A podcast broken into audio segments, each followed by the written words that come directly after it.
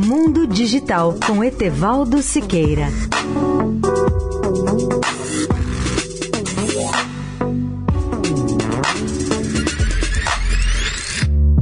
Olá, amigos da Eldorado.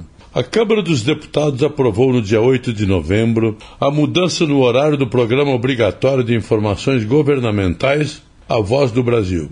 Na realidade, o plenário da Câmara aprovou a medida provisória 742-16, que permite às emissoras de rádio transmitirem a Voz do Brasil entre as 19 e as 21 horas do mesmo dia. A transmissão é obrigatória, mas elas escolhem o horário nesta faixa.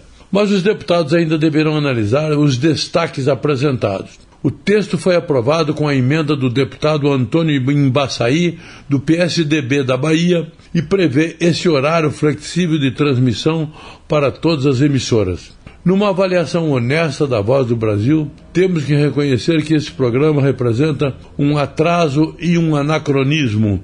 Todas as informações úteis que ele eventualmente transmite já estão disponíveis na rede de rádio e na TV, em especial com a universalização da TV e da internet, e eu penso no desperdício que representa o consumo de energia de mais de 3 mil emissoras para transmitir a voz do Brasil, cuja audiência está próxima de zero.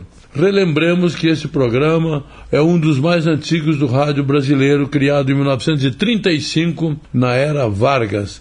Imagine, ouvinte, o que significa isso. A transmissão obrigatória e praticamente numa faixa quase simultânea de um programa oficial, chapa branca, por milhares de emissoras do país.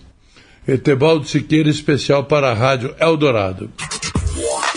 Mundo Digital com Etevaldo Siqueira.